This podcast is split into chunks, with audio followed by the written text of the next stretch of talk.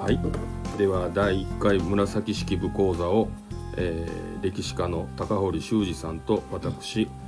えー風森歌男の子で始めたいと思います今日もよろしくお願いしますよろしくお願いします。はい、えーとうとうドラマ「えー光る君へ」始まりましたねはい、どうですか高堀さんとしてはもう待ちくたびれてましてね、もうずっとあと何日、あと何時間と、と体調を崩してね、3キロも体重が減りましたよ、見るまでに。本当に今、ちょっとだから体調悪い状態ですけども、はい。見てみ第1回見てみていどんな感じですかそうですね、やっぱあの、まあ、ちゃん、ちゃんとという、ちゃんというか、手術を踏まえてるのも、まあ、3、4割ありで、うんまあ、フィクションも、あこんなふうに考えてるんだなということで ね、はい、まあ、楽しく見させていただきました。はい、まああの私も見させてもらったんですけれども、まあ、ドラマに沿ってちょっとあの質問していきたいんですけれども、えーまず、まあ、ドラマの初めの10分まででもう藤原のなんちゃらいうのがいっぱい出てきてですね、うんはいそうですねあこらもう分からんようになったなと思ったんですよね。うんまあこれからも藤原のなんちゃらはいっぱい出てくると思うんですけれども、まあ、ちょっと整理したいのが、はい、紫式部のお父さんが藤原為時藤原為時為時さんでこれが岸辺さんがやっんじゃあ岸辺岸辺四郎じゃあ岸田さんか岸えあのあれ俳優俳優岸谷五郎あ岸谷五郎さんがやられてるやつねはいわかりましたで、えー出てくるのがあと金家金家ですねですねだ旦那さんね,、はい、ねで金家のあと息子道高と道道金道金道道長長三兄弟三兄弟ああ出てくとるあともうちょっともうちょっとおるんですけどねほんまはいに、、あそうなんですね、はいっていうようなことですねで僕はあのわけわからんようになったのでただ一個対策があったんですよ、 じ字幕を出してみるそしたらら漢字が出てくるのでちあーょっなるとほどわかるようになるとあ字幕れね出るんですか、普通は出ますねへーだからあとだから見てるあの聞いてるだけだともう、うんうんか金時金家とか言われてもパッと出てこないけどそう字を見たらちょっとわかるんでねああなるほどの字幕を出しながら見るっていうのをちょっとお勧めしたいと思いますはいでは質問続けます、はいえー紫式部の幼少時の名前真宙だったと思うんですけど、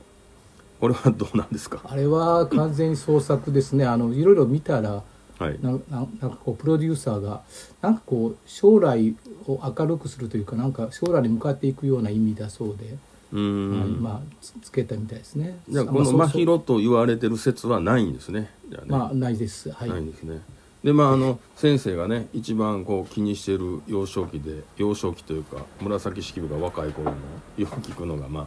生まれた年はいですね。まあこれはどんな感じだったんでしょう。あのですね970年から978年までさまざまな説があるんですが、はいまあ最有力が973年なんですよはいでこれをですあのこのこのドラマを監修されされて倉本先生って方が本出されてるんですそれを見ても973年で私は970年説なんですねであどっちなんかなと思ったらドラマ見てみたら970説説になってるのであ嬉しいなとね思いました、うんはい。で970年説なんで説なんですね。でまあででドラマが始まりましあたそうなんですね。であとまあどこで生まれたかなんですけそどうね。なんですよ、となるとまああの NHK では京都そうです最ね後にね京都市やということで、えー終わってましたけれどもあのですね970年説だとするとするとですねあのまあ兵庫県の播磨ですね、はい生まれた可能性が大ですねなぜかというと968年から972年まで為時為時が播磨の役人をやっていましたのでまあドラマでもかい、まあ、帰ってきてから5年って言ってましたのでね972年に、に2年にですねあの、まあ、帰ってきて京都に帰ってきたのでその途中で生まれているとただそのことは何も言ってなかったですねだから970年生まれなのに、京都生まれじゃなあいそうちょなっとるほどね矛盾がはあるんですまあそれはまあドラマですからね ドラマですからねやっとあのドラマを認め出したと思ってよろしいでしょう かい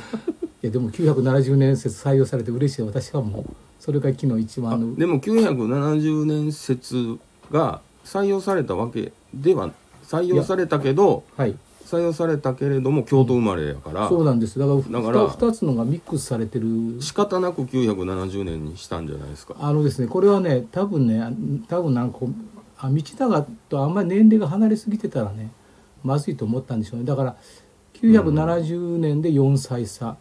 973年だと7歳差になりますからね、うんだから5歳と12歳がちょっと遊ぶっていうのもね、まあ、ないこともないかもしれないけど、うんはいわかりました、はであのーあと、まあ、あの出てきた中でねうんあのドラマに出てきた中であこれってそうだったのと思ったのがあってあのー紫式部の父の父が勤めるところ勤めていたところが式部省、そうですねですねはい、これ式部省っていううーところから紫式部の式部っていう名前になったんでしょうかそうですね、はい、あそれはもうそうなんですね、はういん最初は東式部って言われてたんですよあ藤原の式部でああなるほど簡略してはい東式部はい、え投資部っていうふうに言われてたんですかさ最初ね紫式部あがう紫で途中から紫式部になったみたいですねーんなるほどわかりましたであとあの後半にですねあの、金金家かなえが、道金金家えー金家お父さんのお父さんじゃなくてお父違さんう違う じゃあ道金です道金や道金さん道金はこ道金お父さんの方あのえ金家金家はいはい金家でしょ金家と火山天皇とがはいしいずれ因縁があるっていうようになって、これどういう展開になるんですかね結局ですねあの円雄亭の今いらっしゃいますよね、はい坂東美之助さんでその人との間戦士ですねあの吉田洋さんとの間王子がちょっとややこしいかな、でとにかくね彼は自分の孫を早く天皇にしたいんですよもういいと50過ぎてるからね、うんでその間に火山天皇が即位したんですようだんから早く火山天皇を追っ払いたいわけですうね、んうんで結局騙してですねうん出家させちゃうわけですよ火山天皇まだ19歳なのう。にんだからもう火山天の人人はしてやられた騙された計られたとねまあ恨んだと思うんですけどもか金金井一家のことをねなるほど、はいじゃあ来週再来週あたりはその辺があそるんのですか辺ねがまわあかいずれにそうですね234回のうちには登場すると思いますねりましたあとね最後に衝撃的な、はいはいあのー紫式部のお母さんが、うんね、道金に殺されるというはいシーンがありましたけれども、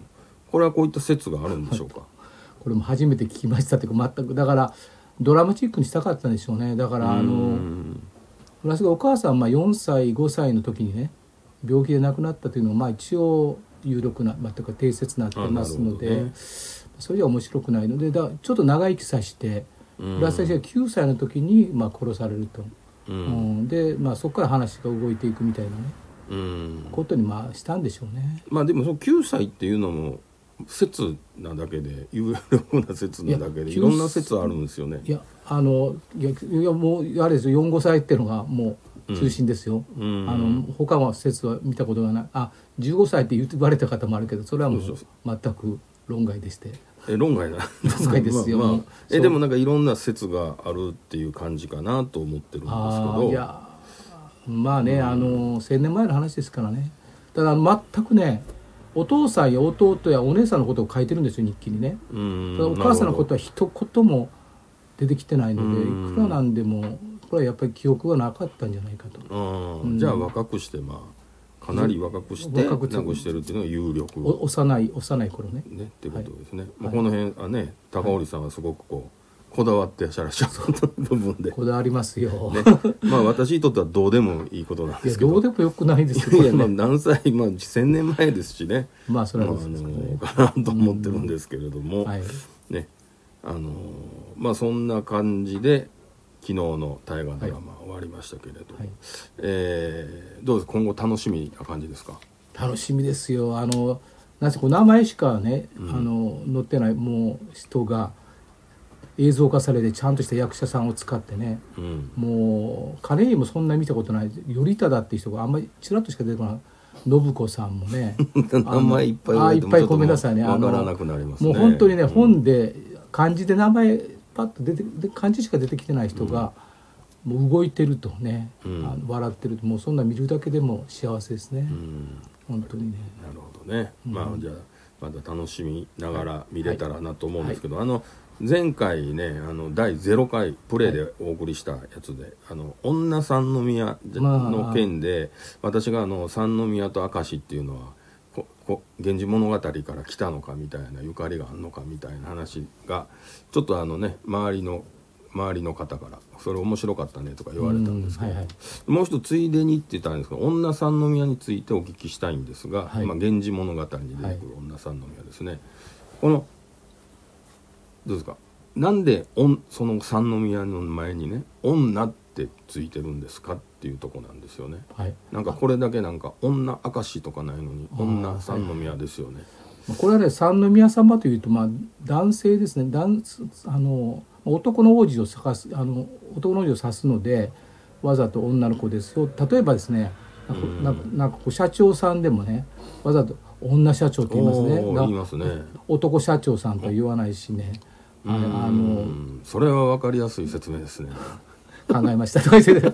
医者でもほらわざと女医さんって言うでしうょ言いますね。団員さんとうはなるほどね。だからまあだからやっぱりダンス、まあ、差別とまでは言わないけどまあね女の人女の子ですよとこう強調するというかうんまあまあ、珍しいというかね、なるほど。はい、今でもまあ残ってますじゃないですか、うん。女流作ほん家ならこの物語ではあれですね、はい名前じゃないんですねじゃあねたあ全てこう感触というか、ってあいのう意味ですね。今でも名前で呼ばない時はありましたさっきも社長とかうん校長とかね、うん課長とっかていうふうに呼んでるんですねこのそうそ物うそ語うでもはいね。うんなるほどちょっと分かった気がしました。じゃああのまたそれにそれらのことについても次回以降、えーはいご説明していただければと思います。はいえーじゃあ今回はこの辺りで、えー終わらせていただきたいと思います。ありがとうございました。はいどはい、どうもありがとうございました。